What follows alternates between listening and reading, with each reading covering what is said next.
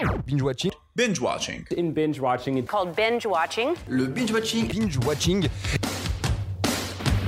Quand on tire, on raconte pas sa vie. T'aimes bien les omelettes Tiens, je te casse les œufs. Écoutez Thérèse, je n'aime pas dire du mal des gens, mais effectivement elle est gentille.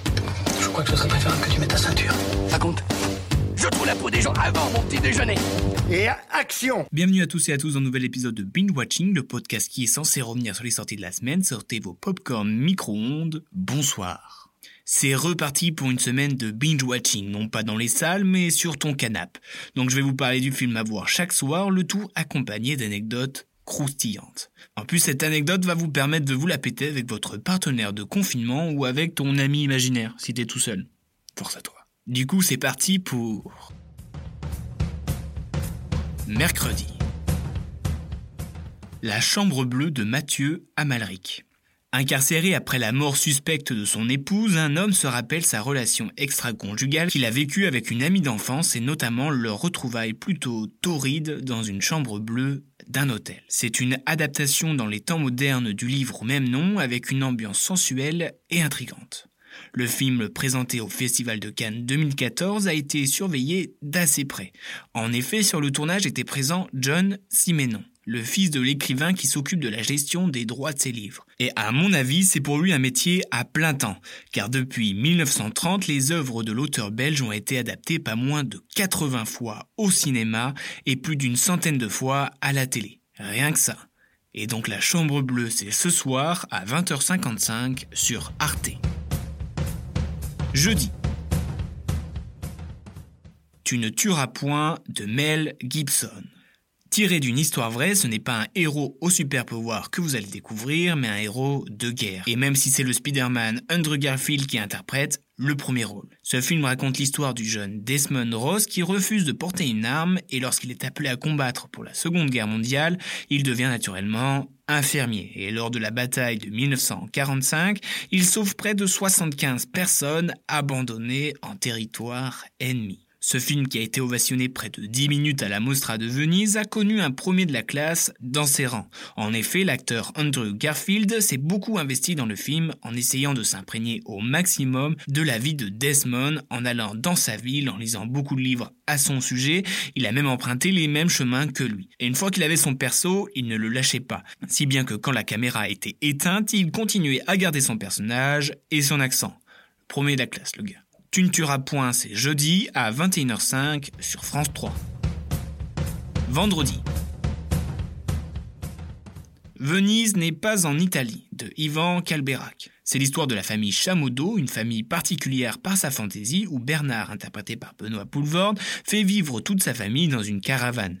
Dans la famille, retrouve Émile, qui se fait inviter par Pauline à Venise. Sympa le plan romantique, mais un peu gâché par l'idée ingénieuse du père de les suivre à bord de la caravane. J'essaye au maximum d'éviter Canal, car pas accessible pour tout le monde, mais là, c'était le néant sur les autres chaînes. Pour l'anecdote, elle se joue dans le titre du film. En effet, Ivan Calberac a choisi d'appeler son film Venise n'est pas en Italie par rapport à la chanson de Serge Reggiani, qui parle d'un couple qui n'a pas les moyens de partir voyage. Donc rendez-vous vendredi pour ce petit voyage sur Canal Plus à 22h35. Samedi. Le Dain de Quentin Dupieux. Bon, je vous l'annonce direct, c'est sur Canal et c'est tard. C'est la dernière fois, promis. Mais le Dain, c'est le Dain quoi. L'histoire d'un gars qui se prend de passion pour cette fabuleuse matière. Il va entretenir une relation bizarre avec un blouson et va se mettre en tête d'être le seul à porter un blouson. Je vous avoue, le pitch est un peu bizarre, mais franchement, ça vaut le coup pour son absurdité et sa démence. Il est assez court et il va vous hypnotiser en mode mais qu'est-ce que je suis en train de voir? C'est à la fois bizarre mais plutôt cool. Bref, vous ne comprendrez que si vous le voyez. En plus, il réunit Dujardin et Enel, tous les deux aussi bons l'un que l'autre. Il faut savoir que c'est le premier film où Dupieux met à l'écran un monde réel. Si si, je vous assure. La plupart de ces films sont dans des mondes qui mélangent les réalités. Pour les couches tard, c'est à 1h30 sur Canal samedi. Dimanche. 36 quai des Orfèvres d'Olivier Marchal. Nous faisons face à deux patrons du 36 qui sont mis en compétition pour appréhender des braqueurs pas gentils gentils. À la clé, le siège de directeur de la grande maison. L'un carbure à l'honneur et l'autre est sans foi ni loi. Ce policier noir et son atmosphère tendue vous fera frissonner avec un casting XXL. Daniel Auteuil, le grand Depardieu et le dernier césarisé, Rochdi Zem. Anecdote un peu folle pour la scène du repas de la brigade, il faut savoir que tous les figurants de la scène sont en fait de vrais policiers. Et pour que l'ambiance soit réaliste, le réal a demandé à l'accessoiriste de verser du vrai whisky pour que les policiers soient bien chauds. Et c'est pour cela qu'ils se mettent à improviser et à chanter. Pour entendre leur fabuleuse voix, c'est dimanche à 22h45 sur France 2. Lundi. Hunger Games de Gary Ross. Autre ambiance cette fois-ci, nous sommes dans une Amérique post-apocalyptique divisée en 12 districts. Et chaque district doit offrir une fois par an deux habits pour participer aux Hunger Games.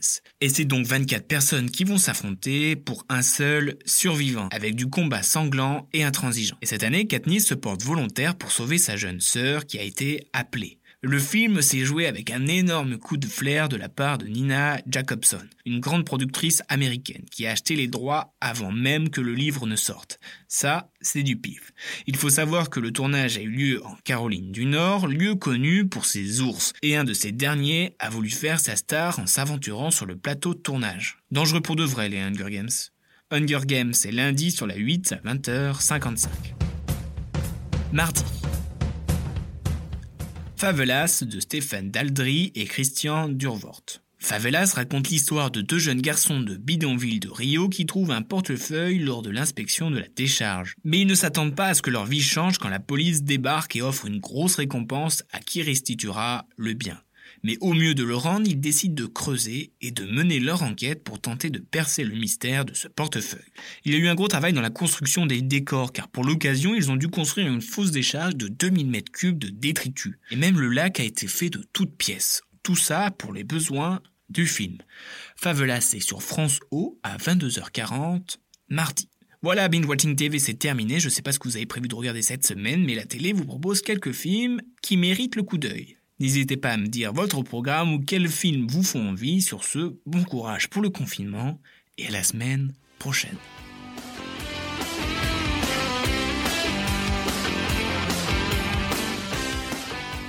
Je respecte ton avis, mais en tout cas, c'est pas le mien, donc c'est pas le bon. Tu vois ce que je veux dire?